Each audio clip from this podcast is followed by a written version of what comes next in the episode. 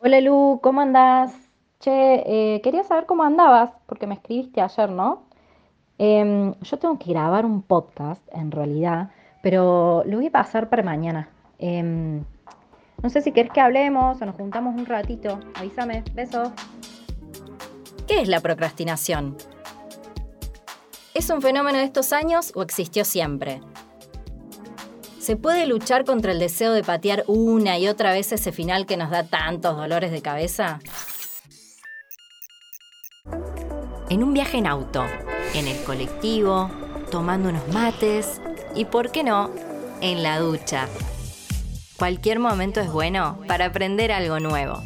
Toma nota, el espacio de Universidad Siglo XXI donde seguís aprendiendo. La procrastinación o procrastinar, como se dice normalmente, es la acción que conscientemente hacemos cuando delegamos para otro momento una actividad que es importante y casi urgente. La que responde es Débora Broca, directora de la Maestría en Innovación Educativa de la Universidad Siglo XXI. Por ejemplo, tenés que presentar un trabajo práctico evaluado en la facultad dentro de dos días y te pones a limpiar tu bandeja de entrada del, mail, te pones a contestar los mensajes de WhatsApp que hace mil años no contestabas porque no te importaban, limpias la cocina, lavas los platos, eso es procrastinar. Siempre la gente procrastinó, siempre la gente delegó para último momento, como quien dice, cuestiones importantes. Lo que sucede hoy es que en realidad el multitasking o la cantidad de pantallas en la que accedemos hace que tengamos mayor cantidad de lugares en los que procrastinar. O sea, hoy entras a Face, hoy entras a TikTok, hoy entras a Instagram, hoy entras a Netflix, hoy entras a plataformas de todo tipo. Entonces es más tentador seguir procrastinando que cumplir con una tarea que, sí, sobre todas las cosas, además de importante y urgente, no te agrada, entonces la delegas. ¿Y cómo podemos, si es que se puede, solucionar la procrastinación? O por lo menos reducir el impacto que tiene en nuestras vidas. Existen soluciones, pero no son mágicas. Eso es importante que lo tengamos en cuenta. Lo principal es tener un control del tiempo, una organización del tiempo no un control exacto. Bueno, me voy a levantar y de 8 a 9 voy a desayunar, de 9 a 10, eso no. Pero sí decir, bueno, a ver, ¿qué día tengo? Tener mucha claridad sobre tu día a día, tus horarios, quién sos, qué te gusta, qué no te gusta, en qué horario tenés mayor lucidez, en qué horario no. Esto de que la gente dice, bueno, me quedo toda la noche estudiando y por ahí no rinde. Y hay gente que sí rinde. Pero entonces, ese es el primer punto. El segundo es organizarte en los horarios. Si yo tengo mayor lucidez a la mañana, bueno, entonces dejo las actividades más triviales para la tarde-noche y a la mañana me dedico a estudiar. Y después, una cuestión que es sumamente interesante y que sirve un montonazo es pensar y organizarte en días. No es lo mismo que yo diga, tenés que rendir dentro de dos meses a que te diga, en 60 días rendís el final de tu materia. Entonces, cuando pensás en días y te pones metas cortas en esos días, vas a llegar genial y vas a dejar o bajar de procrastinar, porque tampoco es tan malo procrastinar. Procrastinar también nos ayuda a limpiar la mente.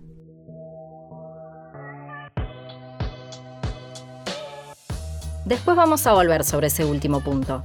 Pero antes quiero preguntar, ¿hay técnicas de estudio que nos ayuden a concentrarnos más? Respecto a las técnicas de estudio, no tenemos una técnica de estudio que sea clave para todas las personas o que sea eficiente para todas las personas.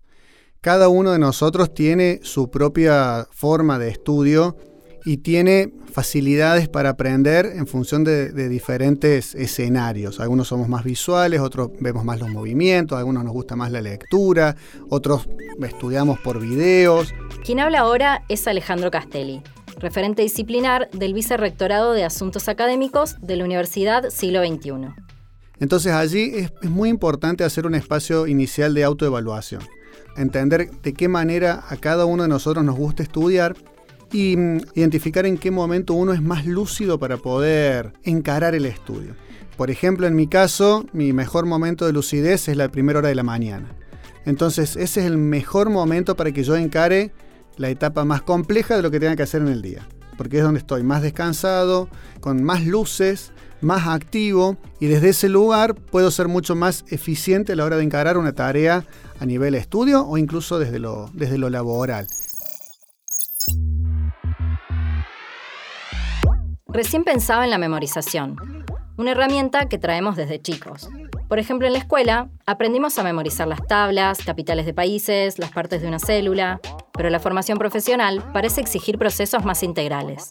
Creo que hay algunas disciplinas que están más familiarizadas por ahí con algunas cuestiones de memorización que otras. ¿Es importante memorizar? Sí. De todas maneras, nosotros entendemos que lo, lo, fundamental de un estudiante es poder reflexionar, es poder pensar, es poder articular un concepto con otro y la memoria te ayuda hasta un cierto límite. Pero el desafío de los alumnos está en la claridad de tener el mapa mental de los temas que va viendo y cómo los va vinculando. Y hoy por hoy, a diferencia de lo que eran tiempos anteriores, hoy tenemos disponibilidad de todos los conceptos a un clic de distancia. Entonces, dedicar esfuerzos a memorizar una definición la verdad es que no hace falta la dedicación a nivel de esfuerzos cognitivos para memorizar. Sí es importante conocer y saber y tenerlo en la mente al concepto. Después, el secreto de un excelente profesional es la aplicación. Quiero volver un toque a las palabras de Débora sobre la procrastinación. ¿Cómo puede ser que sea útil en algunas situaciones? Es algo que no había escuchado antes, mucho menos de una docente. La procrastinación permite que uno pueda distraerse, distraerse con algo que le genera placer, con algo que le interesa. Y también cuando hace esas acciones, está procrastinando de alguna manera, lo que hace es ser más creativo. En una sociedad en la que estamos todo el tiempo bombardeados de consumos culturales de todo tipo, a veces está bueno hacer pausas mínimas. Y eso también tiene que ver con la organización del tiempo. Si vos decís, bueno, yo no puedo concentrarme más de este tiempo, bueno, concéntrate 30 minutos, dejas y descansas o procrastinas 20 y después retomas. Y vas a ver que vas a retomar de otra forma. Dijimos que cada estudiante tiene que hacer su camino en la planificación del estudio. Pero ¿qué cosas no se negocian cuando hablamos de formación académica? Cuando aprendemos o nos formamos, eh, como pasa en siglo, en carreras universitarias, lo que no podemos negociar primero es el compromiso.